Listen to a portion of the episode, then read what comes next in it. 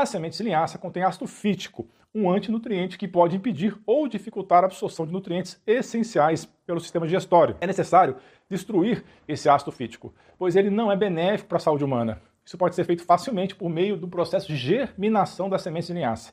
Para isso, basta deixá-las de molho por uma noite e depois amarrá-las em um pano para que germinem. Uma opção é deixá-las também de molho por 8 horas para eliminar boa parte do ácido fítico e aumentar a absorção de nutrientes. Após o processo, é importante lavar as sementes em água corrente, deixar secar e em seguida triturá-las em um liquidificador ou processador. Outra opção é torrá-las em fogo baixo para destruir o ácido fítico. Para isso, basta colocá-las em uma assadeira e levá-las ao forno sem adicionar óleo, deixando por apenas 10 minutos. Também é possível torrar as sementes em uma frigideira em fogo baixo por 5 minutos. Após o processo de torrefação ou germinação, é importante moer as sementes, preferencialmente na hora do consumo, para aproveitar todos os nutrientes.